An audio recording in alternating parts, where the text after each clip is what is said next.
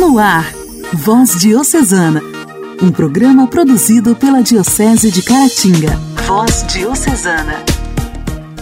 Olá, meus amigos! Que bom te encontrar em sintonia mais uma vez com o programa Voz Diocesana. A semana está terminando, sexta-feira, 28 de janeiro de 2022, está no ar o programa Voz Diocesana com a minha apresentação Janaíne Castro. Programa Voz Diocesana produzido pela Diocese de Caratinga. A nossa equipe fica muito feliz com a sua audiência de sempre. Voz Diocesana. Voz Diocesana. Um programa produzido pela Diocese de Caratinga. Hoje, dia 28 de janeiro, nós celebramos o dia de Santo Tomás de Aquino. Neste dia, lembramos de uma das maiores figuras da teologia católica, Santo Tomás de Aquino. Conta-se que quando criança, com cinco anos, Tomás, ao ouvir os monges cantando louvores a Deus, cheio de admiração, perguntou: Quem é Deus? A vida de santidade de Santo Tomás foi caracterizada pelo esforço em responder inspiradamente para si, para os gentios e todos sobre os mistérios de Deus. Nasceu em 1225 numa nobre família, a qual lhe proporcionou ótima formação. Porém, visando a honra e a riqueza do inteligente jovem e não a ordem dominicana, que pobre e mendicante atraía o coração de Aquino. Diante da oposição familiar, principalmente da mãe condessa, Tomás chegou a viajar às escondidas para Roma com 19 anos, para um mosteiro dominicano.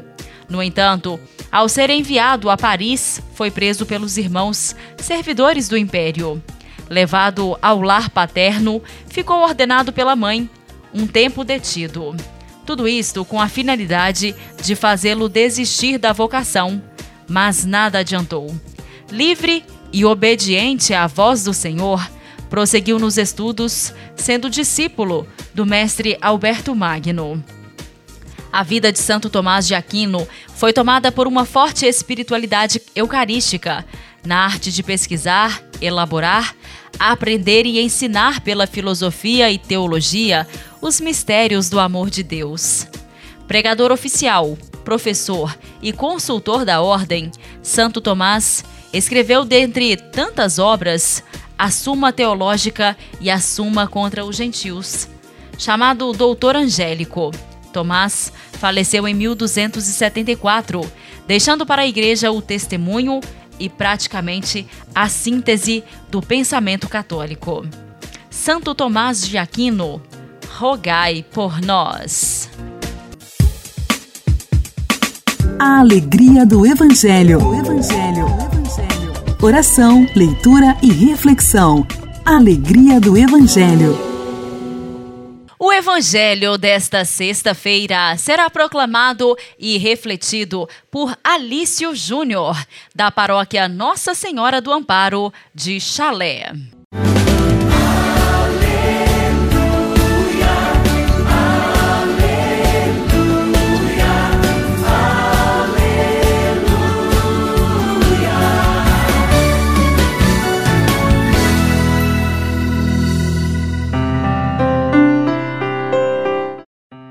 Olá, queridos ouvintes do programa Voz Diocesana.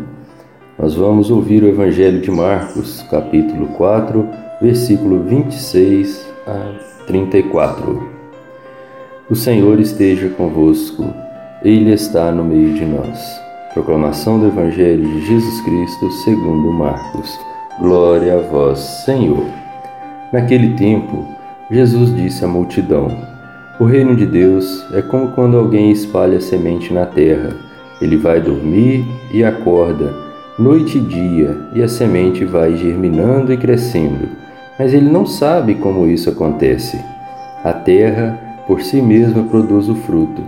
Primeiro aparecem as folhas, depois vem a espiga e por fim os grãos que enchem a espiga. Quando as espigas estão maduras, o homem mete logo a foice, porque o tempo da colheita chegou. E Jesus continuou: Com que mais poderemos comparar o reino de Deus? Que parábola usaremos para representá-lo? O reino de Deus é como um grão de mostarda que, ao ser semeado na terra, é a menor de todas as sementes da terra. Quando é semeado, cresce e se torna maior do que todas as hortaliças, e se estende ramos tão grandes que os pássaros do céu podem abrigar-se à sua sombra. Jesus anunciava a palavra usando muitas parábolas como esta, conforme eles podiam compreender, e só lhes falava por meio de parábolas, mas quando estava sozinho com os discípulos, explicava tudo. Palavra da salvação. Glória a vós, Senhor.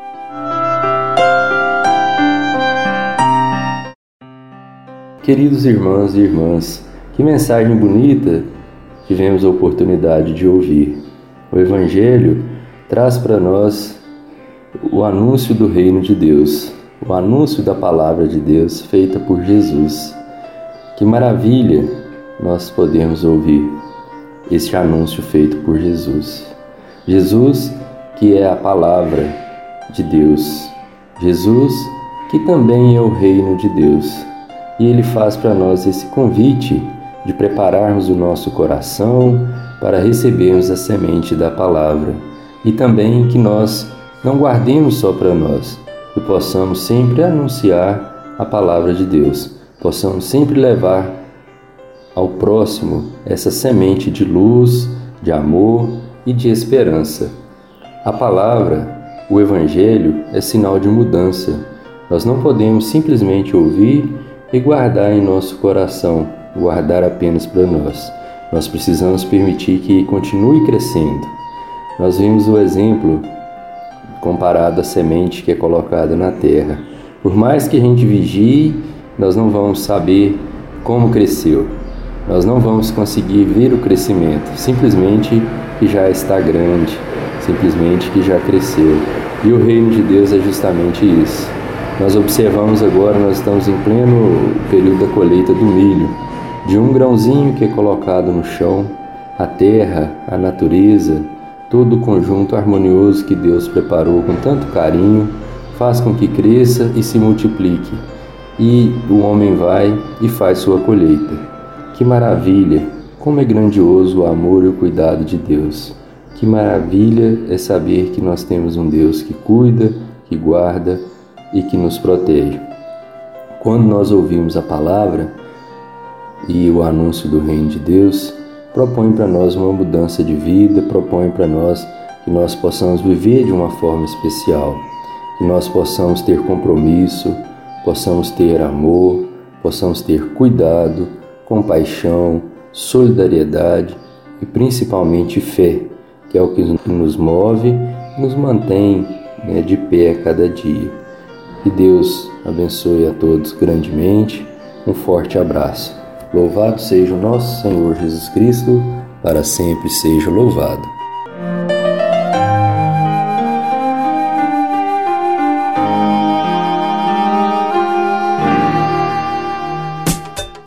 Diálogo Cristão. Temas atuais à luz da fé. Diálogo Cristão. Diálogo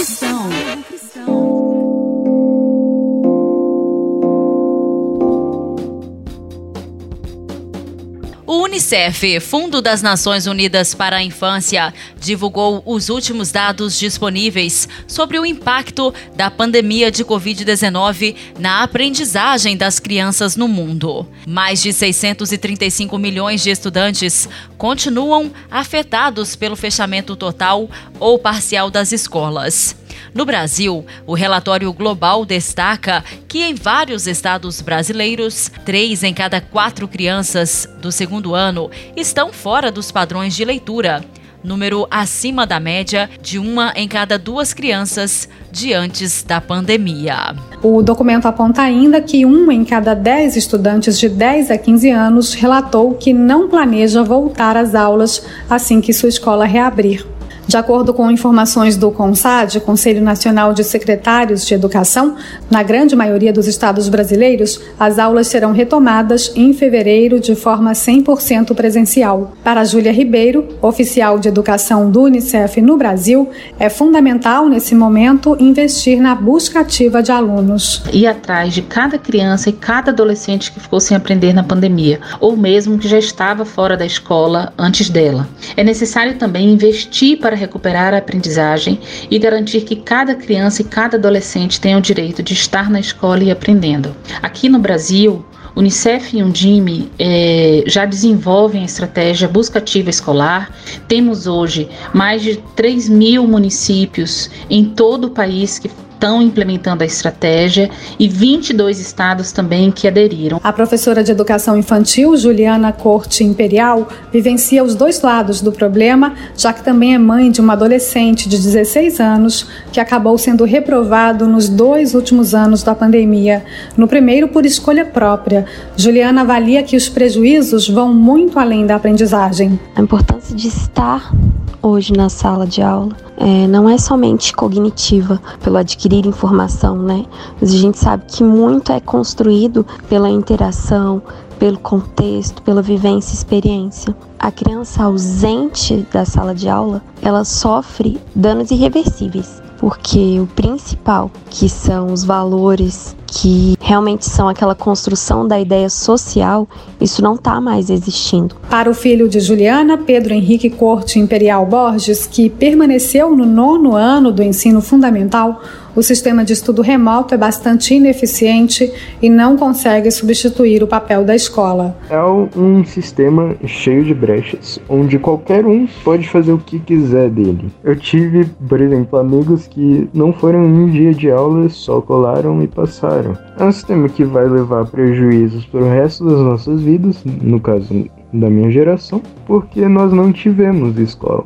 Não podíamos dizer que a gente simplesmente pulou, exceto algumas pessoas as quais realmente se esforçaram e estudaram por conta própria. Mas na minha opinião, esse sistema não ajudou e não fez o papel de escola, por assim dizer. O relatório do Unicef confirma que, além da perda de aprendizado, o fechamento das escolas afetou a saúde mental das crianças e adolescentes. Outros impactos importantes também apontados no documento são o aumento dos riscos de abusos e a redução do acesso de crianças à alimentação regular. Mais de 370 milhões de crianças em todo o mundo ficaram sem a merenda escolar durante o fechamento das escolas perdendo o que é para muitas delas a única fonte de alimentação e nutrição diária. Igreja, Igreja em Ação. Formação, CNBB, notícias, Vaticano, diocese, não paróquia, a minha Igreja fé. em Ação. Igreja em Ação. São José, homem que sonha foi o tema da catequese do Papa Francisco na audiência geral da última quarta-feira, realizada na sala Paulo VI. O Papa explicou que, na Bíblia, como nas culturas dos povos antigos, os sonhos eram considerados um meio pelo qual Deus se revela. O sonho simboliza a vida espiritual de cada um de nós, aquele espaço interior que cada um é chamado a cultivar e a proteger, onde Deus se manifesta e muitas vezes nos fala. Segundo o Papa, devemos dizer que dentro de cada um de nós não existe apenas a voz de Deus, existem muitas outras vozes. Por exemplo, as vozes de nossos medos, experiências passadas, das esperanças, e há também a voz do maligno que quer nos enganar e confundir. Portanto, é importante ser capaz de reconhecer a voz de Deus no meio de outras vozes. José demonstra que sabe cultivar o silêncio necessário e tomar as decisões justas diante da palavra que o Senhor lhe dirige interiormente. Para entender como nos colocar diante da revelação de Deus, o Papa retomou quatro sonhos relatados no Evangelho que tem José como protagonista. No primeiro sonho, o anjo ajuda José a resolver o drama que o aflige ao saber da gravidez de Maria, quando o anjo lhe apareceu em sonho e lhe disse para não ter medo de receber Maria como esposa. A resposta de José foi imediata, pois quando acordou, fez conforme o anjo do Senhor havia mandado. Molte volte la vita ci mette davanti a situazioni che non comprendiamo Muitas vezes a vida nos coloca diante de situações que não entendemos e parecem sem solução. Rezar nesses momentos significa deixar que o Senhor nos mostre a coisa certa a ser feita. De fato, muitas vezes é a oração que faz nascer em nós a intuição do caminho de saída. Como resolver aquela situação? Queridos irmãos e irmãs, o Senhor nunca permite um problema sem nos dar também a ajuda necessária para enfrentá-lo. Ele não nos joga ali no forno sozinhos, não nos joga no meio dos animais ferozes, não. O Senhor, quando nos faz ver um problema ou revela um problema, nos dá sempre sua ajuda, sua presença para sair, para resolvê-lo. O segundo sonho revelador de José ocorre quando a vida do menino Jesus está em perigo. Ele pegou o menino Jesus e sua mãe e fugiram para o Egito e ficaram lá até a morte de Herodes. Na vida tutti noi facciamo esperienza di pericoli che minacciano la nostra esistenza o quella di chi amiamo. Na vida, fazemos experiência de perigos que ameaçam nossa existência ou a de quem amamos. Nessas situações, rezar significa escutar a voz que pode fazer nascer em nós a coragem de José para enfrentar as dificuldades sem sucumbir. No Egito, José espera de Deus o sinal para poder voltar para casa. Este é o conteúdo do terceiro sonho. O anjo lhe revela que aqueles que queriam matar o menino morreram e ordena a José de partir com Maria Jesus e retornar à sua pátria. Mas na viagem de volta, quando soube que Arquelau reinava na Judéia, como sucessor de seu pai Herodes, teve medo de ir para lá. Depois de receber aviso em sonho, José partiu para a região da Galiléia e foi morar numa cidade chamada Nazaré. Esta é a quarta revelação. Anche la paura fa parte della vita e anche essa ha bisogno della nostra preghiera. O medo também faz parte da vida e ele também precisa da nossa oração. Deus não nos promete que não teremos mais medo, mas que, com sua ajuda, o medo não será o critério de nossas decisões. José experimenta o medo, mas Deus também o guia através do medo. O poder da oração ilumina as situações sombrias. A seguir, o Papa recordou as muitas pessoas que são esmagadas pelo peso da vida e não conseguem mais esperar e nem rezar. Que São José as ajude a abrir-se ao diálogo com Deus para reencontrar luz, força e paz. Francisco recordou também os pais diante dos problemas dos filhos, filhos doentes com doenças permanentes, quanta dor ali, pais que veem orientações sexuais diferentes nos filhos, como lidar com isso e acompanhar os filhos e não se esconder no comportamento de condenação? Pais que veem os filhos morrerem por causa de uma doença e o mais triste, vemos todos os dias nos jornais os jovens que fazem travessuras e morrem em acidentes de carro. Pais que veem os filhos não prosseguirem na escola. A esses pais eu digo que não se espantem. Há muita dor, muita, mas pensem no Senhor Pensem em como José resolveu os problemas e peçam a José que os ajude. Nunca condenar um filho, frisou o Papa. O Santo Padre recordou também as mães que visitam os filhos nas prisões, que não os deixam sozinhos. Francisco disse ainda que a oração nunca é um gesto abstrato ou intimista. A oração está sempre indissoluvelmente ligada à caridade. Somente quando unimos o amor à oração, amor pelo filho e pelo próximo, conseguimos compreender as mensagens do Senhor. José rezava, trabalhava e amava, e por isso sempre recebeu o necessário para enfrentar as provações da vida. No final da audiência geral, o Papa convidou a rezar pela paz na Ucrânia e a fazê-lo muitas vezes durante o dia. Chiediamo com insistência ao Senhor que aquela terra possa veder fornire a fraternità. Peçamos ao Senhor com insistência que aquela terra possa ver florescer a fraternidade e superar feridas, medos e divisões. Que as orações e súplicas que hoje se elevam ao céu toquem as mentes e os corações dos responsáveis na terra, para que façam prevalecer o diálogo e o bem de todos seja colocado acima dos interesses de parte. Rezemos pela paz com o Pai Nosso é a oração dos filhos que se dirigem ao mesmo Pai. É a oração que nos faz irmãos. É a oração dos irmãos que imploram reconciliação e concórdia. A seguir, o Papa concedeu a todos a sua bênção apostólica. Orar, fazer bem. Intimidade com Deus. Esse é o segredo. Intimidade com Deus. Com Joana da Cruz. Joana da Cruz. Orar costuma fazer bem. Bendito seja o Senhor Deus de Israel, porque visitou e redimiu seu povo. Fez aparecer uma força de salvação na casa de Davi, seu servo, conforme tinha anunciado desde outrora, pela boca de seus santos profetas. É a salvação que nos livra de nossos inimigos e da mão de todos os que nos odeiam. Ele realizou a misericórdia que teve com nossos pais recordando sua santa aliança e o juramento que fez a nosso pai Abraão, para conceder-nos que, livres do medo e arrancados das mãos dos inimigos, nós o sirvamos com santidade e justiça em Sua presença todos os nossos dias. E a você, menino, chamarão profeta do Altíssimo, porque irá à frente do Senhor para preparar-lhes o caminhos, anunciando ao seu povo a salvação, o perdão dos pecados, graças ao misericordioso coração do nosso Deus. O sol que nasce do alto nos visitará, para iluminar os que vivem nas trevas e na sombra da morte, para guiar nossos passos no caminho da paz. Santa Teresa de Jesus, fala da verdadeira humildade. Essa virtude, ao meu ver, anda sempre junto com o desapego. São duas irmãs inseparáveis. Não é dessas parentas que vos aconselho a fugir. Antes, quero que as abraceis e a ameis, e nunca vos queirais ver sem elas.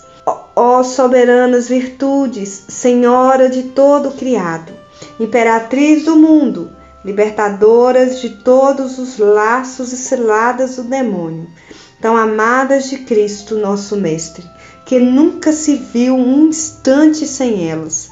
Quem as possui, bem pode lutar contra todo o inferno junto e o mundo inteiro com suas seduções. De ninguém tenha medo, seu é o reino dos céus.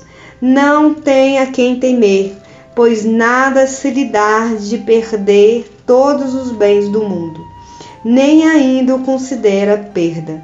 Só teme descontentar a Deus e vive a suplicar-lhe que o sustente na prática dessas duas virtudes, para não as perder por culpa própria.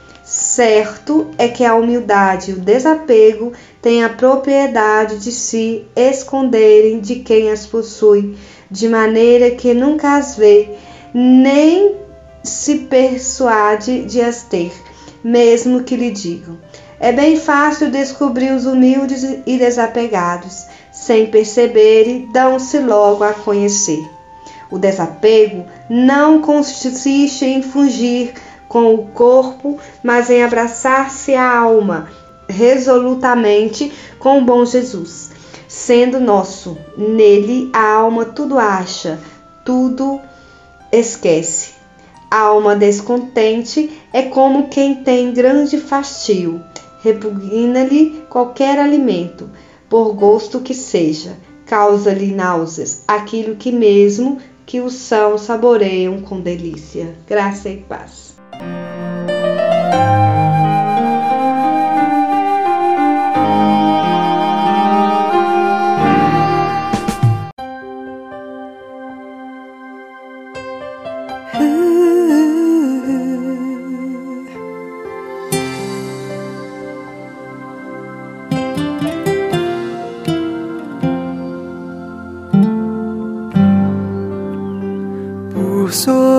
As nuvens existe um lindo céu, maravilhoso céu, morada dos anjos. Por sobre as nuvens existe um trono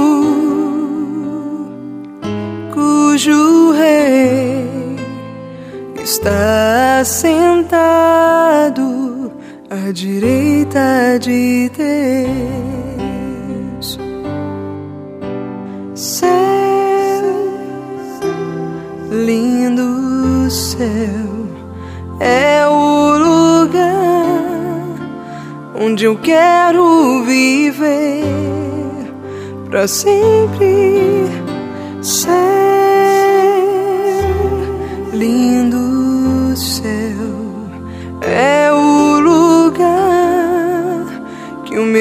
Deus preparou para mim. Céu, lindo céu, onde com os anjos eu cantarei, adorando ao Senhor.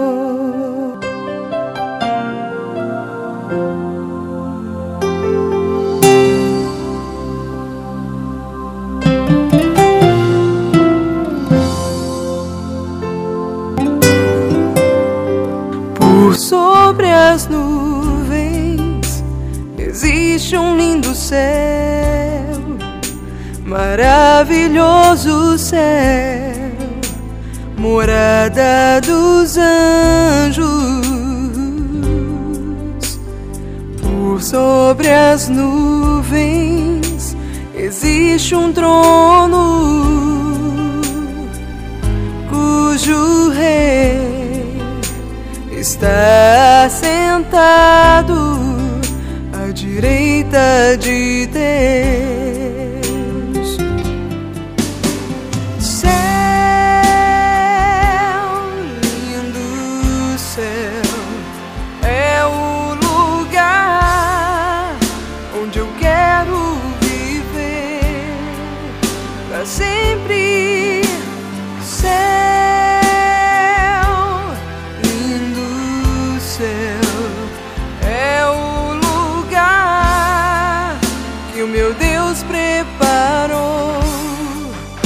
Para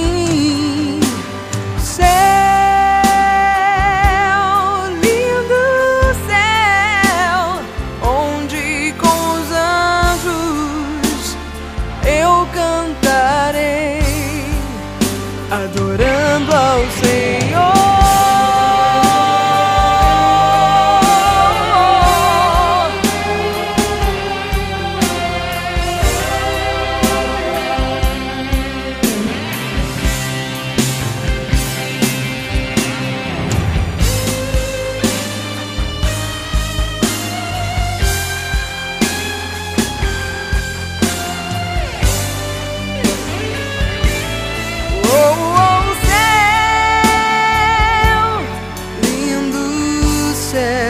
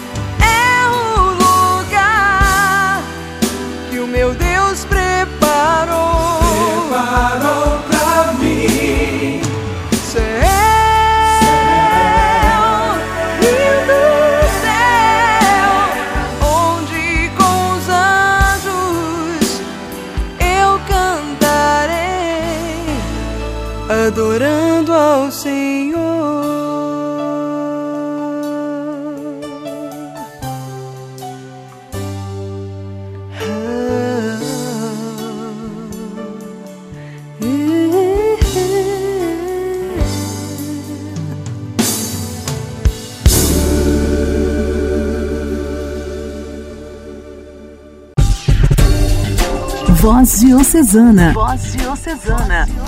Um programa produzido pela Diocese de Caratinga. Queridos ouvintes, o programa desta sexta-feira está terminando. Agradeço a sua audiência. Desejo a cada um de vocês um excelente fim de semana. Que seja muito abençoado por Deus e que você, em nenhum instante, se esqueça dele. Porque você já sabe, né? Ele nunca se esquece da gente. Um ótimo fim de semana para vocês. Um forte abraço. Você ouviu Voz Diocesana, um programa da Diocese de Caratinga. Voz Diocesana.